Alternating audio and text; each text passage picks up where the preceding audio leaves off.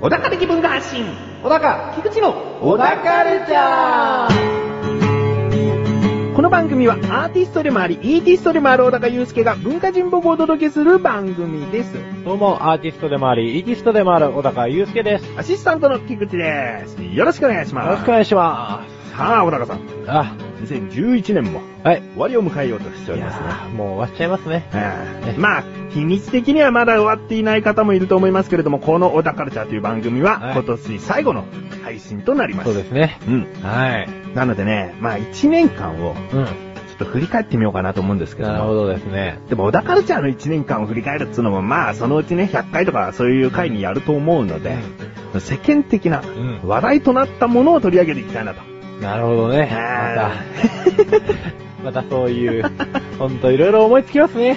いやいやいや、まあね、文化人のね、小高さんの意見を聞きたいなと思っているんなでるほすけどどでも、すね。まあちょっと文化的にじゃ文化的にあ、 文化人的にね。文化人的はに、いはい。で、まあ、1年間の世間の話題何でも取り上げてったら、はいきっとこの番組の尺には収まりきれないと思うので、うんえー小高祐介、いいティストですよね。うん、うん、そうだよ。食べる人と書いてね、はい。いいティスト。いいティスト。なので、食についての話題を、あいくつかお話ししていきたいなとあ、なるほど。は思っております。あ。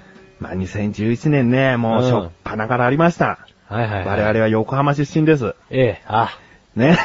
もう、 まあ、お店とそこまでね、関わりないんで。まあまあまあ、そうですけど、ね。だけど、、世間的には、ええ横浜のっていう認識あると思うんですよなんとなくね。イメージでですよねね。うん。グルーポン、うん。おせち話題。はい。うん。なんかすっかすかのね、うんおせちが、その年末年始に届けられて、うん。で、問い合わせしたら、なかなか繋がらないだなんだってなって、結局返金と、うん、まあそれなりのはい。詫びをしたらしいんですけえども、えでも、ね、クレームを出さなかったらそのままだったのかってことですよ。うん、まあそういうことですよね。うんとんでもねえな。 とんでもねえ話だな、何回聞いても。どうでしたそのニュースを初めて聞いたとき、っていうか写真を見たときが一番インパクトあると思うんですけどね。ああ、写真はもうちょっと思い出せないですけど、うん。いやもう引きまし たね。すっなんだろうかなすかのねう。う。んん。まあ、ちゃんと、これを聞いてるね、職人的なうん。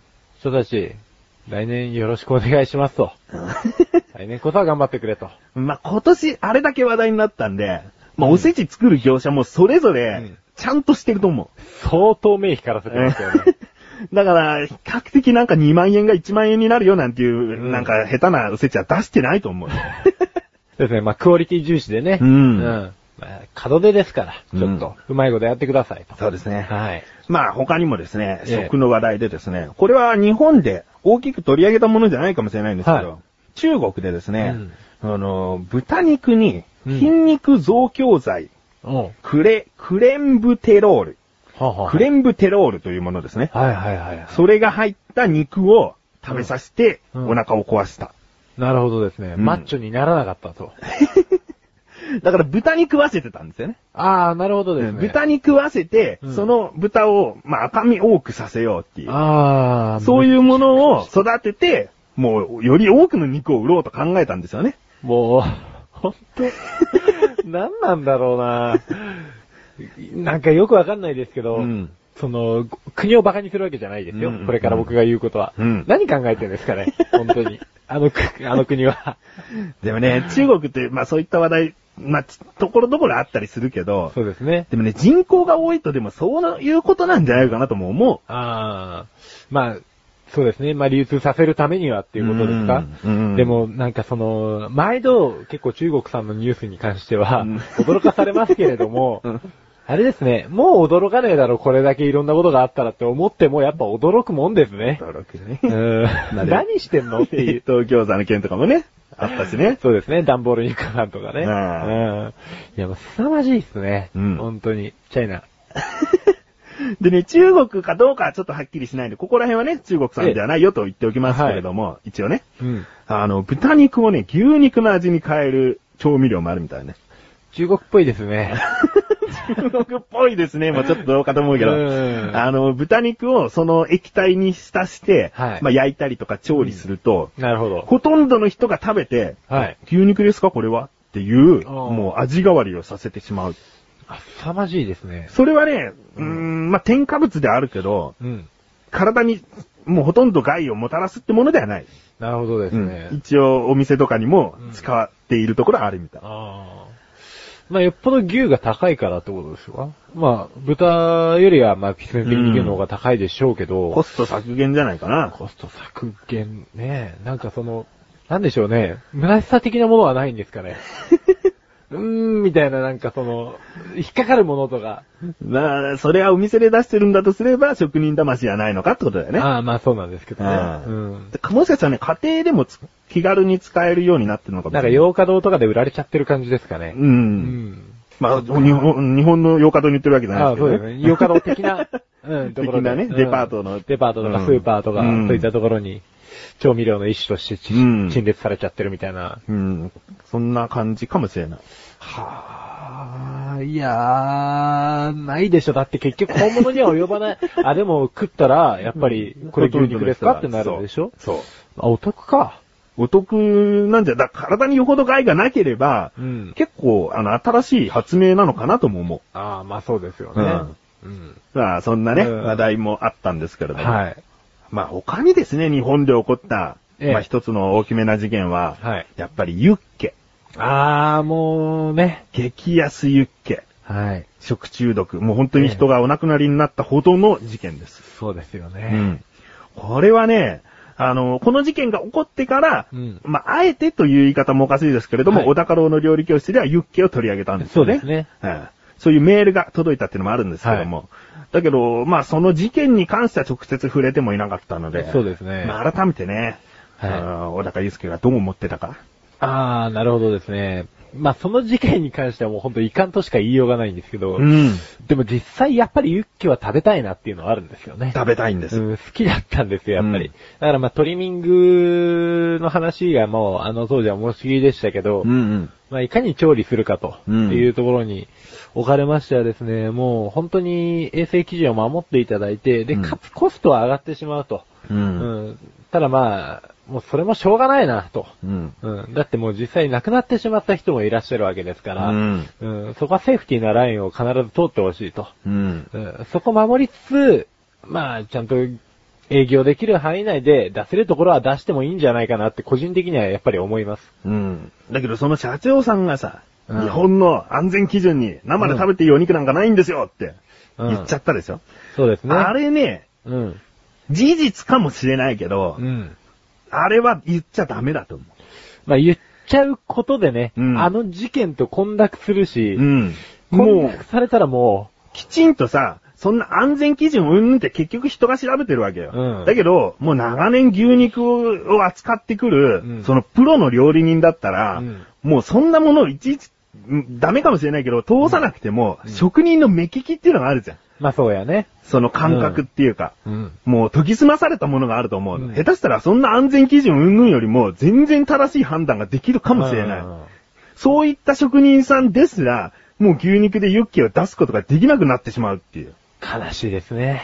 それはね、やっぱダメだよあれねで。すね。レバ刺しもダメになるらしいです。なるらしいですもうね。消えていくと。うんもう本当に食の楽しみが減っちゃいますね。。ねえ。うん。だからね、もう、どちらかといえば、超高級店のユッケで食中毒が起こった方が、まだ、なんかう、んわかるというか、あ、牛肉っそうでてすね安全じゃないんだなってことがうん、受け止められるんだけど、うん。その、激安の牛を使ってただけでしょっていうのがちょっと見えちまあゃ、そう見えちゃうんなんだよですよね。ね。まあそれでなんか全体をこう、卑下するような言い方は良くないですよね。うんんというわけで、考え直してくだ さい。まあ、こんなもんですがね。えー他にも、あの、あると思います。食にまつわる今年に起こった事件っていうのは。ええそうですねん。だけど、まあ、取り上げていったらキリがないので、うん今回はこんな感じで、はい。とにかく美味しいものを安全に食べられればはい。いいし、はい。まあ、おせちのことに関してはね、うんその食べる人の気持ちを考えてほしい。そもそも、うん。そういうこと。そういうことで、 来年もよろしくお願いします。イーティストの小高さんの方が口数少なかったような感じましたけどね。いや、まあ、でもニュース読んでもらわなきゃいけないし、っていうのもあるんで。でもまあ、やっぱりね、あれですよね、食に関しては、ほんと熱くなっちゃいますよね。まあ熱くなっちゃうね。うん。これはしょうがないけどそうね。ですね、もう、自身のお肉を揺らしながらこ う、力説されて。安全基準通ってますからね。僕はね。あ。あれトリミングしたいと思うんだよ。 まあね、自分は多めに喋ってしまいましたが、CM 明けのコーナーは、小高郎先生の登場です。それでは、一旦、 CM です。皆さん、菊池賞のなだらか向上心をご存知ですか日頃思っていることや感じていることを、私、菊池翔がなだらかにお話ししている番組です。日常の疑問に対して自力で解決しているコーナーもあります。皆さんのちっちゃな疑問から壮大な謎までメール待ってます。菊池賞のなだらか向上心は毎週水曜日更新。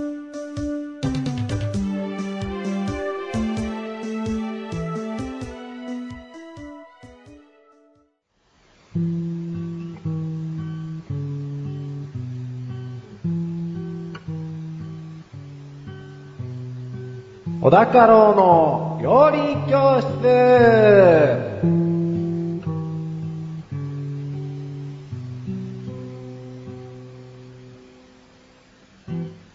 このコーナーは料理研究家の小高郎先生に食についてあれこれご指導していただくコーナーです。ちなみに番組内で料理は一切いたしません。先生よろしくお願いします。よろしくお願いしまでは早速、今回の料理食材テーマお願いします。す。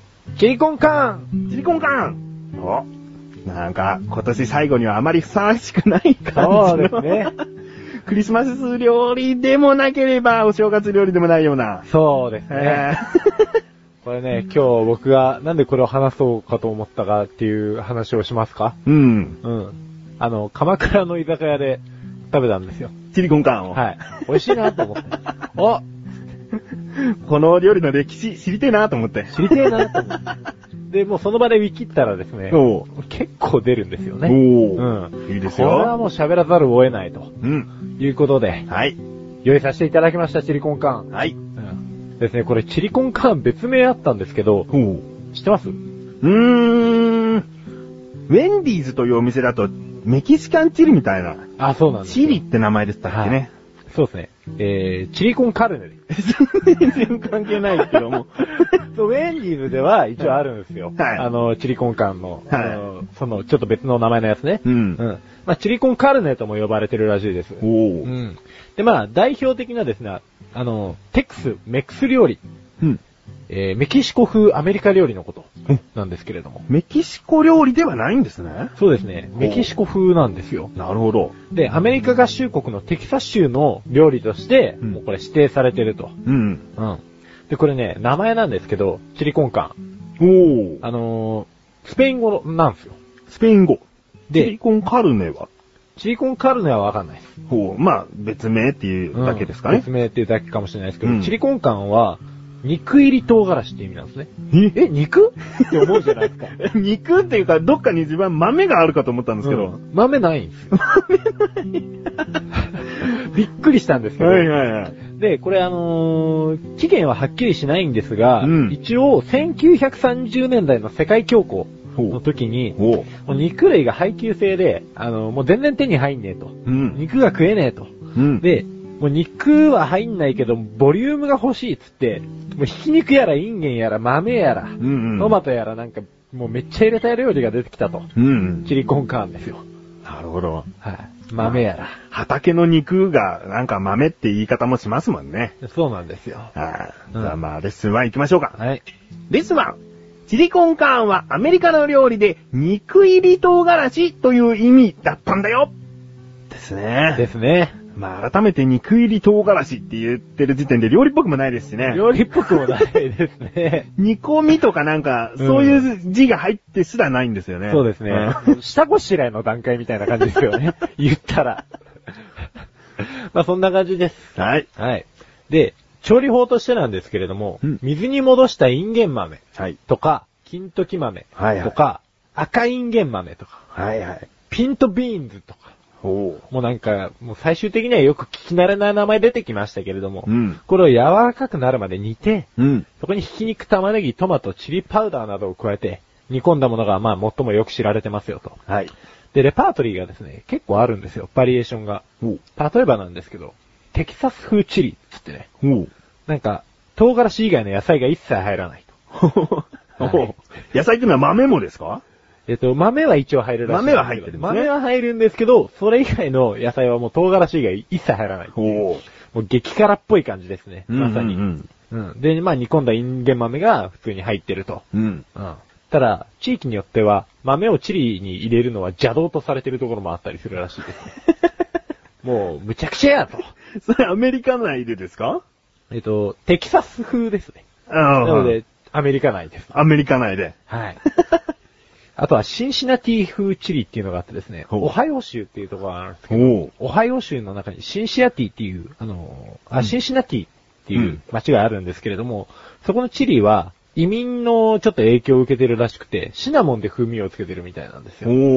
お。辛さもありシナモンの香りもすると。そうですね。おで、まあ、ホットドッグとかスパゲッティとかと、こう組み合わせて、まあ、ホなッるトほどドッグの上にベラッとかけたり、はいはいまあスパゲッティにあえたりしながらう、ん食っちゃうよ、みたいなうん。こともできたらと。なるほどね。いろんな種類がチリコンカーンの中にもあると。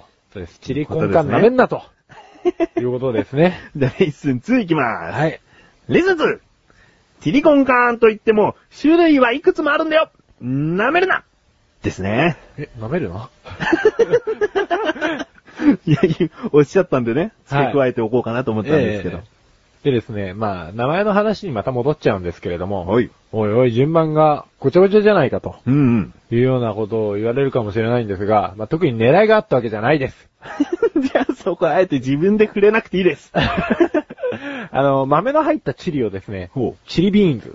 ほいほいほいほ豆の入らない、えーものを単にチリと呼ぶ場合もあるらしいですねい。。なるほど。はいチリビーンズですね。そうですはね。いはいはいなんかもう厳密に定義がつけられてるわけではないみたいなんですけど、まあこういう風に分けられてると。うんうん対別されてますと。はい。で、チェダーチーズを振りかけたり、クラッカーを添えて、各自が食べる前に砕いて入れることも多いですよと。うんうん。もうなんかいかにもアメリカンな感じのね、うん食べ方ですよ。そうですね。はいまあ僕らなんかチリコンカーンに出会ったのって給食じゃなかったですかあ、そうですね。給食の時に初めて知って初めて食べました。うんで、お豆ちょっと口の中じゃ邪魔だなと当時は思ってました。思ってましたえねえ。だから人気はなかったです。自分は食べてましたけど。うんあれでもね、あのー僕好きでしたよ。結構パンの上に乗せて食うの好きでうした。ん。やっぱりパンでしたよね。パンでしたね。パンの時のおかずでしたね。ご、パン、ごパンじゃない、ご飯には合わないですね。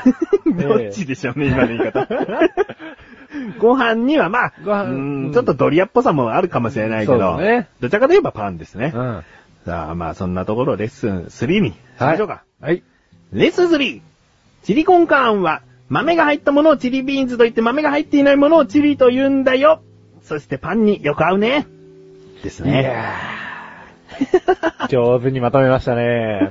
あまりレッスン性のないレッスン3でしたからね。いや ーいやー、まあまあまあまあまあ。うん下手したらパンに合うようでしたからね。ああまあ、そうですよね。パンにはでも、重要ですよ。うん。うん。だってそれを知らずに育ってきた子とかはね、うんこれからパンにつけて食うかもしれない。そううんまあ一番はあのタコス的な生地が自分は好ましいですけどあーそうですね。じはいゃあ、パンには、タコス生地って。タコ好きじゃん。 あ、やばいな、これ。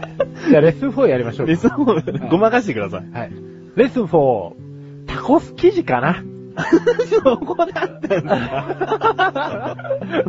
いや、なんやかんや。うパンもそうだけど、んタ。コス、まあ、メキシコ風なんだかうら、ん。タコスに合うよと。そうですね。ちょっと角切りトマトと千切りキャベツも入れたいですよねあ。そうですね。レタスかまあ、コロナビールなんかもね、横にスッと添えてね、おメキシコンビールだっつって、こう、 メキシコ風ビーメキシコ風ビールうだ。んメキシコビールだル。。 メキシコビールね。うんうんそれ が、あれ、意外とあれですね。はい。シリコンカーン調べてたんですよね。はい話すことが豊富だなと思ったんですよね。そうですねう。ん。まあ、今話回してみ、たらね。ああれですかね。やっぱりメキシコ料理じゃないよっていうところが重点ですかね。そうですね。ううんん。意外性、意外性です。そこでスースリーに引っ張っとけばよかったですね。意外性だけで押し切ろうとしたら、うん案外その、要約しすぎちゃって、喋れなくなっちゃったっていう。尻つぼみとはこ のこと。まあね、はい。えー今年はこんな感じで、そうですえね。ー料理教室終わっていきますけれども、 はい。まあ、悔いはない。悔いはないです。えー今回のご指導は以上ですね。はい。先生、ありがとうございました。帰ってきて、口餌ラジオ。手を洗って、口餌ラジオ。晩ご飯を食べて、口餌ラジオ。お風呂に入って、口餌ラジオ。テレビを見て、口餌ラジオ。布団に入って、寝るよ、おやすみ。いつでもどこでも片手間に、口餌ラジオは毎月1回更新のアスレチック放送局で、リンクページから行けるよ。どこまでも続くのかね小高まし、レビューこのコーナーは小高祐介があらゆるジャンルの中から一押しな一品を選びレビューをかましていくコーナーです。それでは早速今回のジャンルをお願いします。音楽音楽では作品名をお願いします。ジュビリージュビリー、アーティスト名をどうぞ。くるりお、ルビーさん。よっあ、これはもう今年1年の締めくくりとしては、そうですね。小高祐介はくるりが大好きなので持、ってこいと。ふさわしいですね。はい。しかもシングルを持ってきたと。お、初めてですね。はい。では早速、レビューかましてください。はい。えー、こちらのですね、ジュビリーなんですけれども、2007年の5月30日に、おうえー、リリースされたシングルですね。もうてっきり最新シングルを持ってきたのかと思ったら、そうなんですそうよ。ではない。はい。僕の大好きなアルバムでですね、ワルツを踊れってアルバムがあるんですけれども、はいはい。その中に、えー収録されてる一曲ですねう。ん。で、まあ、クルリがですね、日本のロックバンド初、あのー、ウィーンで収録したアルバムなんですけれども、その中の、えーシングルとして一番最初にリリースされた曲がこのジュビリーっていう曲ですね。おーでもうこのシングルにですね、実はジュビリー2回 ,2 回入ってるんですよ。 2回、トラックが1、2とあるってことですかえっ、とですね、トラック1にジュビリー、うん。で、えー、トラック2にマイマイっていう曲が入ってるんですけど、おう。まあそれは置いといて、うん。で、トラック3にまたジュビリーが入ってるんですよ。お、カラオケバージョンみたいなものじゃなくて。別バージョンなんですね。おう。実はですね、こちらなんですけれども、1曲目はエンジニアのリーツっていう方おう。が、えー、ミックスを担当したもの。うん。で、2回目は、あの、ウィーンでトータル的に音楽をプロデュースしてたプロデューサーのステファナ・アルフ・ブリアっていう方がですね、うんあの、担当されたやつなんですよ。はい。で、まあ、あの、もうどこで演奏されるのにも、大体ディーツさんがミックスされたようなアレンジで、うん。結構演奏されることが多いんですけれども、うん。またね、なんつったらいいんだろうな。まあ、その話をする前にや な。実はもう一個、はい。ライブアルバム、ライブアルバムが出てるんですよ、クルリって。あのー、フィルハーモニック・オア・ダイっていうアルバムが出ててう、ん。その中で、あのー、フレア音楽祭っていうライブが昔あったんですけど、クルリの。うん。この、えーワルツを踊れの発売を祝してみたいな感じで。はい。その時にやったジュビリーのライブ音源とかもあるんですね。おうで、また、それはちょっとアレンジが若干違うんですよ。おう。だからね、もうほんといろんなジュビリーが ですね、くるり好きな人は楽しめちゃうんですね。おうジュビリーってのは何ですか女性とかの名前ですか、えっといや、喜びっていう意味ですね。お、喜び。えっ、と、うん 確かね、何語だっけな、これは、まあ、何語かなんていうね、若い話はいいじゃないですかっていうことですよ ね。まあちあ、英語ではないですよね。そうですね、英語ではないんですけれども、まあ、喜び、喜び。なるそうなほんど。ですよいろんな喜びが表現されてるわけですね。喜ばれちゃってるわけですね。はい。で、まあ、あのーさっきのシングルの話に戻しますけれども、1個目の、えー、まあ、一番最初にこの CD をかけたら一番最初に聴けるジュビリーなんですけど、うん。これはもうですね、のっけから、徐々に徐々にストリングス系がですね、こう絡んでくるわけですよ。まあ、バイオリンとかですね。おうわーって入ってきて、うん。もうね、全体的にもうずっとオーケストラが流れてるんですけど、壮大なんですわ。うん、うん、もう、トンジョソプラノ、あの、ソプラノアーティストがですね、オケと勝手に絡ましてみましたみたいな、クラシックに、クラシック風に遊んでみましたよみたいな感じじゃないんですようん。。はい、はい。もう超面白いんですよ。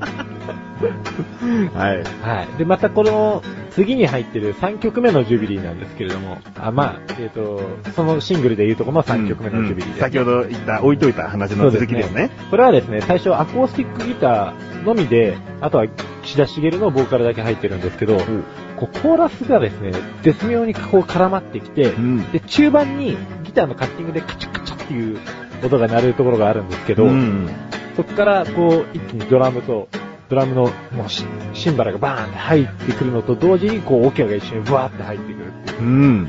う。で、構想もうほんと荒れ狂うような感じの、もうほんとですね、荒波系ですね。荒波系。はいはだ から最初穏やかなんですけど、始まり方が。はいはだからすごい、あのー、2個目のジュビリーに関しては、強弱がすごいあるんですうよ。んうん。で、1曲目に関しては全体的にすごい壮大な感じうんうんうん。で。で、ライブ版のジュビリーに関しては、あのー、もう、なんていうんですかね、完璧なんですよね。 ライブ版がじゃあ、一押しなんですか一応。押しですね、ぐわってきますね。うん。あのー、最後のギターの音色とかかなり違うんで、あの、シングルのジュビリーが好きだった方に関しては少し抵抗あるかもしれないんですけど、まあこれはぜひこれで聴いてほしいっていうのもありますはし、い。またこの曲歌詞がめちゃめちゃ深いんで、おええ、まあ喜びとはですよ、うんうん。どういうことなのかっていうのをですね、この歌詞を見てぜひ感じてほしいなと。あ、なるほど。わかえりました。え、はい。ということで、今回の星の数、最大が5つ星でございますが、いくつですか5つ ?5 つね。え富士山は青高祐介大好きっていうのもある。うんまあ、そのひいき目に見てるわけでもないけども、やっぱり5つってことですよね。そうですうね。ん。うん。もう悪いのは悪いって言いますからはね。いはい。はい。まあ、クルーズさんの中でももちろん、ね、1曲ぐらいは星4個だったり3つだったりもあるわけですからね。うんうん。なんかね、もう好きな曲1曲選べって言われたら、なかなか難しいですけど、5曲選べって言われたら必ず入りますね、これは。わかりましはた。もしね、あの気になるという方はぜひ聞いてみてください。はい。ということで、今回は、くるりさんのジュビリーというシングルをレビューしました。以上、お高ましレビューでした。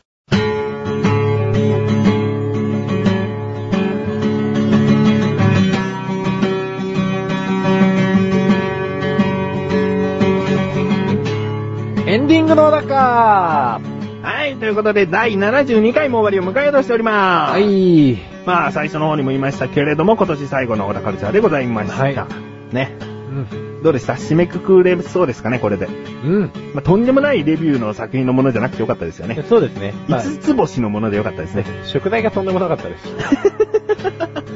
尻つぼみなね。 尻つぼみはな。い尻つぼみからの、 からのそう。ですねジュビリーですね。そうですね。こう喜びに変わってった わ それが喜びになったわけじゃないですけどけいね。や、もう辛いことがあるからこそ喜びがわかるみたいな。そう。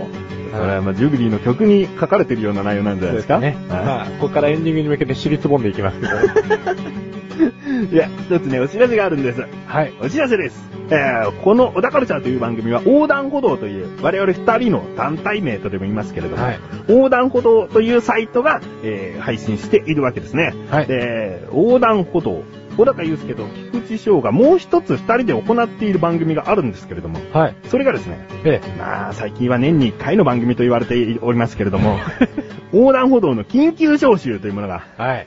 えー、まあ、一番最近の分ですと、2011年の1月1日更新ですか ね。最近じゃないですか。